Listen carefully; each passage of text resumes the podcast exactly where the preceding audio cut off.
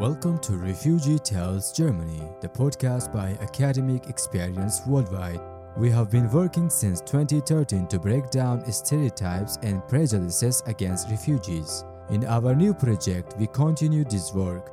Our podcast, Refugee Tales Germany, aims to offer refugees a protected space where personal stories can be shared in their own words. In this way, we want to contribute to their voices being heard and distorted by prejudices and cliches.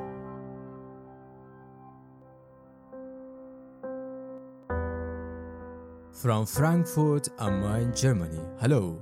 Welcome to Refugee Tales Germany podcast, and I am your host Sayed Shahanshah Hashimi.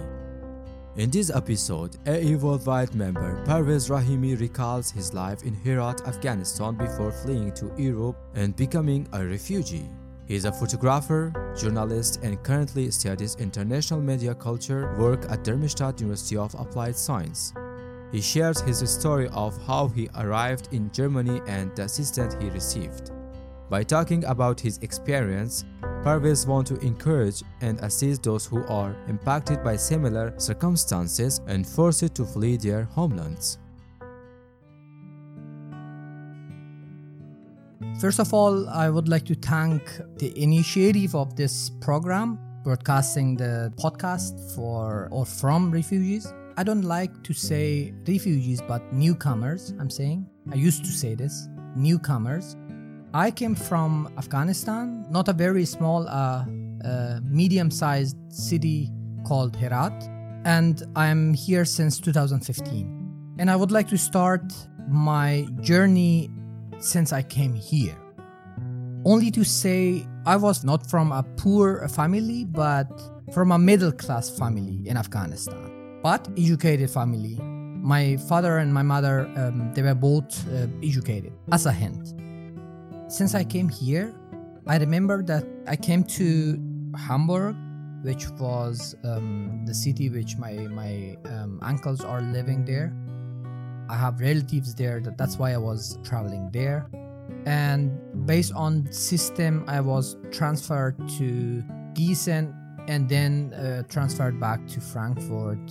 And since beginning of 2016, I'm living in Frankfurt, Germany.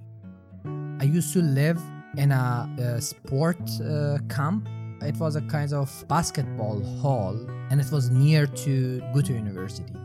Somehow, one of the reasons which took me back to this um, academic experience was the which I was living near to Goethe University. This was the this was one of the reasons which it took me to this AE Worldwide, and um, proudly I am um, a member of AE Worldwide since then.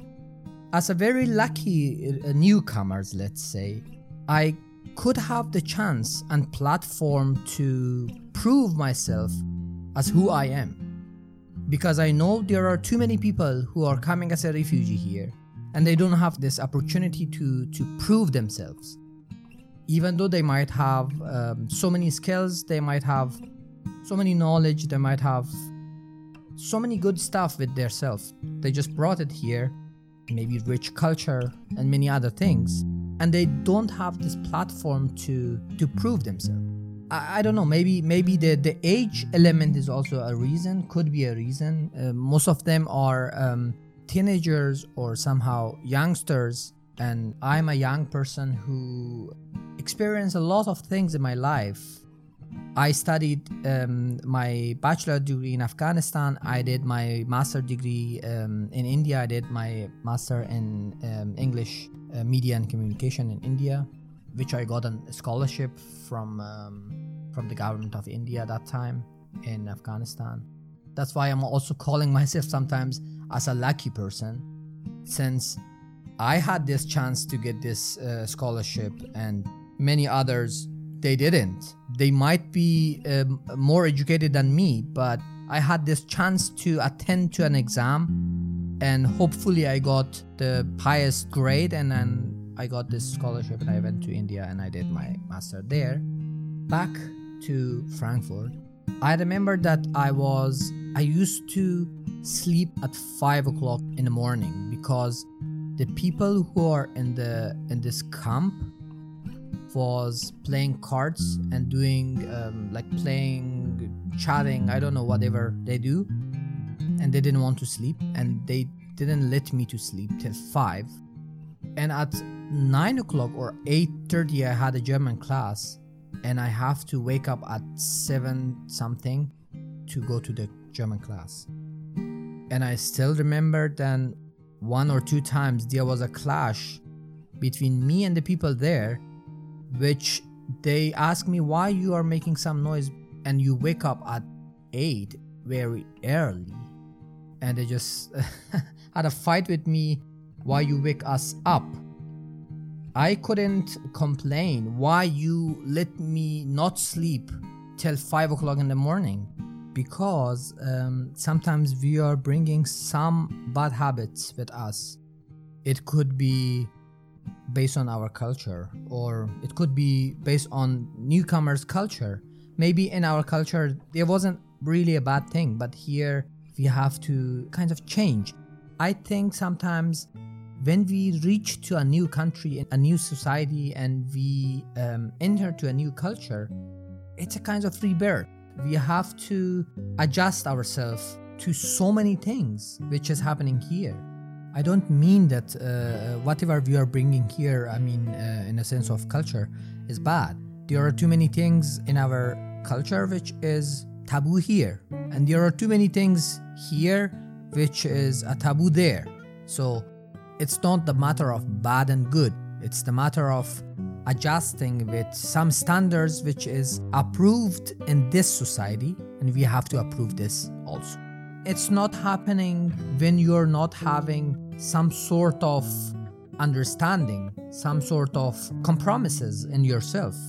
Or sometimes, if you don't have any goal in your life, um, you're kind of lost between two culture and it brings you not up. So, as I said before, I um, started to learn German and parallel, or yeah, I guess parallel is also a a German and English word. Parallel, I was um, trying to to connect with my passion, which was photography and kinds of cultural engagement. I met, luckily, let's say, luckily, I met so many great people who are helping me in this regard. And together we tried to conduct so many I'm calling it social awareness exhibition. I call it like this. I started this uh, when I was in Afghanistan, when I was um, in a, some era of um, in, in, my in my work career. I um, I was working as a journalist and photographer, a kind of freelance journalist and photographer in Afghanistan, and I started this social awareness photography or social awareness uh, exhibitions when I was there. So I continued here, and it's all about who we are. All this exhibition which I have conducted was and is and will be about Afghanistan and about who I am or who we are. Let's say who we are, because I kind of reflecting a nation which is Afghans um, here in uh, sometimes in, in Western countries, you hear something from the media, and, and, and the media are projecting or reflecting some nations as, let's say, bad or civilized. But my intention was, and is, and will be, to say that uh, among all the problems which is happening in our country, there are many people who are grateful and there are people who would like to to be a help for themselves and for the society which they are coming in. Sometimes um, i see myself really as a social worker in this society. I mean i want to show my nation and i somehow i want to uh, reflect the potentials of many newcomers from my nation in a good way. Through one of my tools, which is my photography work.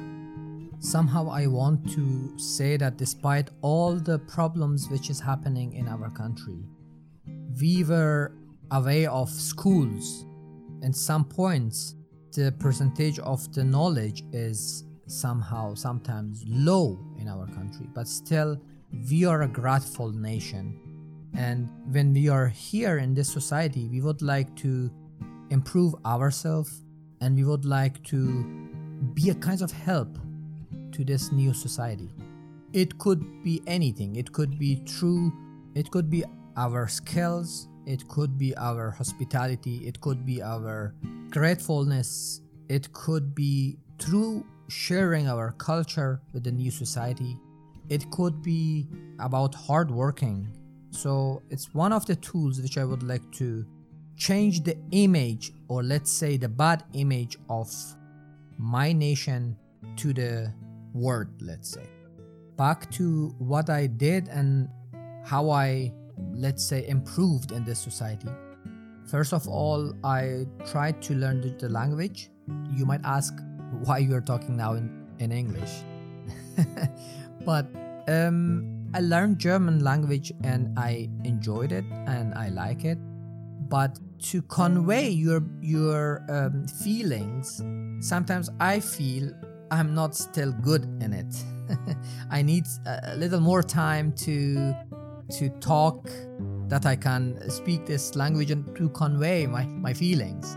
That's why I uh, stick back to English, which I was learning it almost for seven, eight years.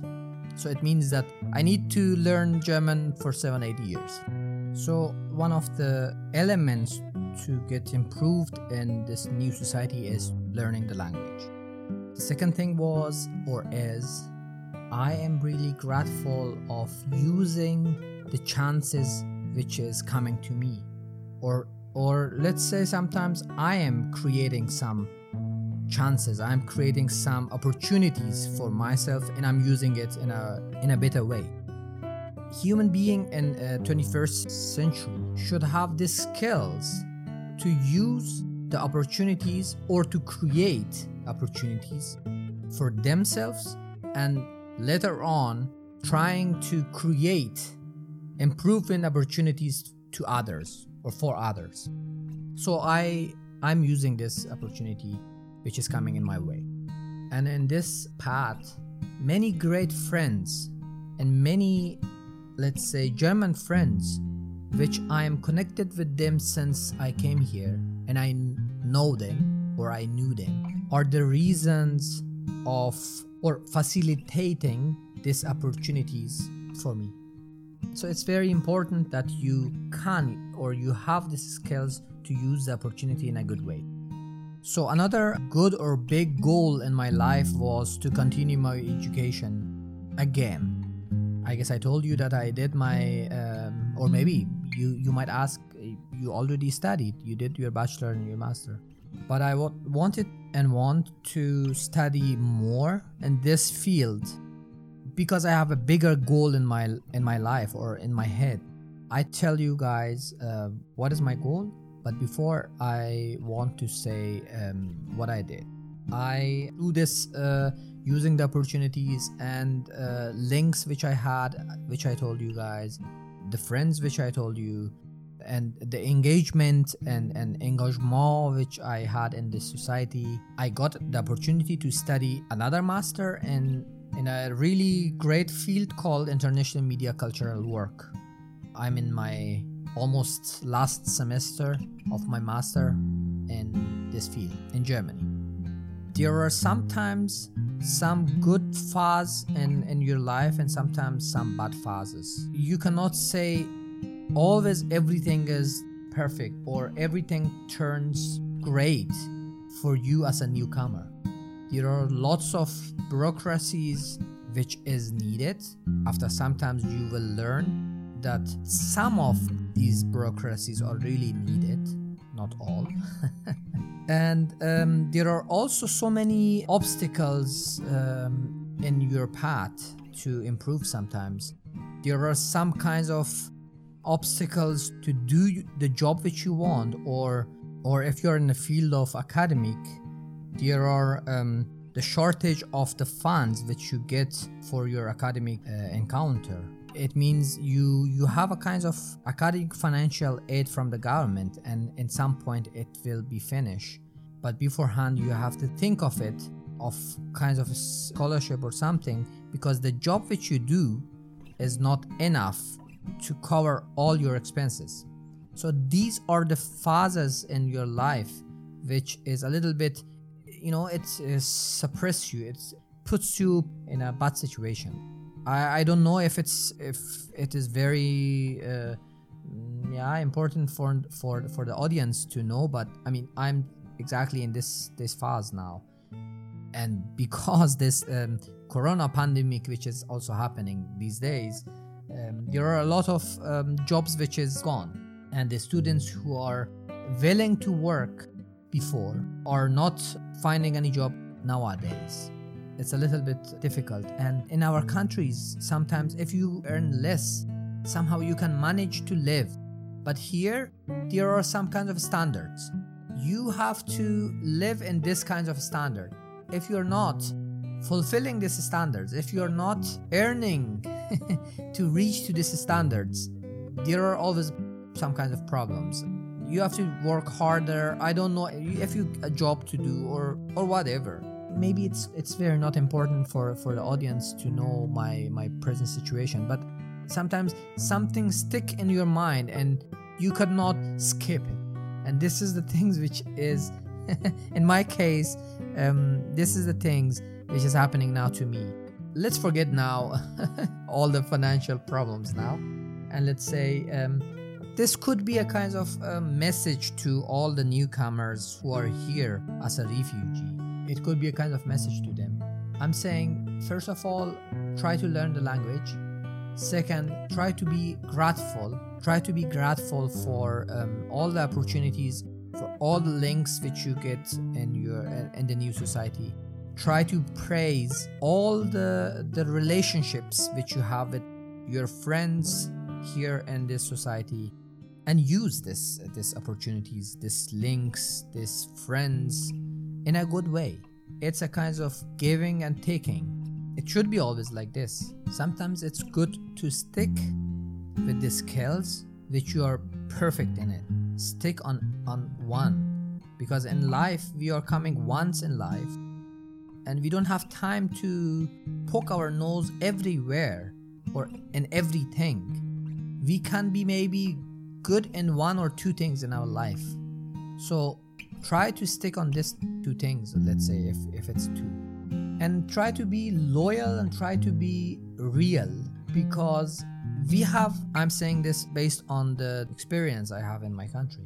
And i'm sure many audience who are coming from eastern countries are also having this experience. You could use some opportunities even though you know that you are not eligible for it or it's not, you don't deserve it. You maybe use it for some times, but not forever.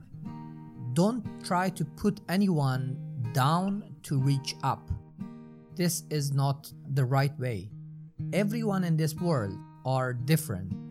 Every one of us are having different paths. It doesn't mean if I am successful or if I'm succeeded in something, it doesn't mean that I'm blocking someone's way everyone could reach to the highest mountain of success if they try, if they are loyal, if they are real, and if they really try hard on what they um, what they are good in it. At the end, I guess there are lots of plan in my life, which I told you before, but the very big one is I would like to integrate more, even though I'm already kinds of integrated in this society. I would like to integrate more. I would like to feel this society as my second society and to feel it as really, really as a second home.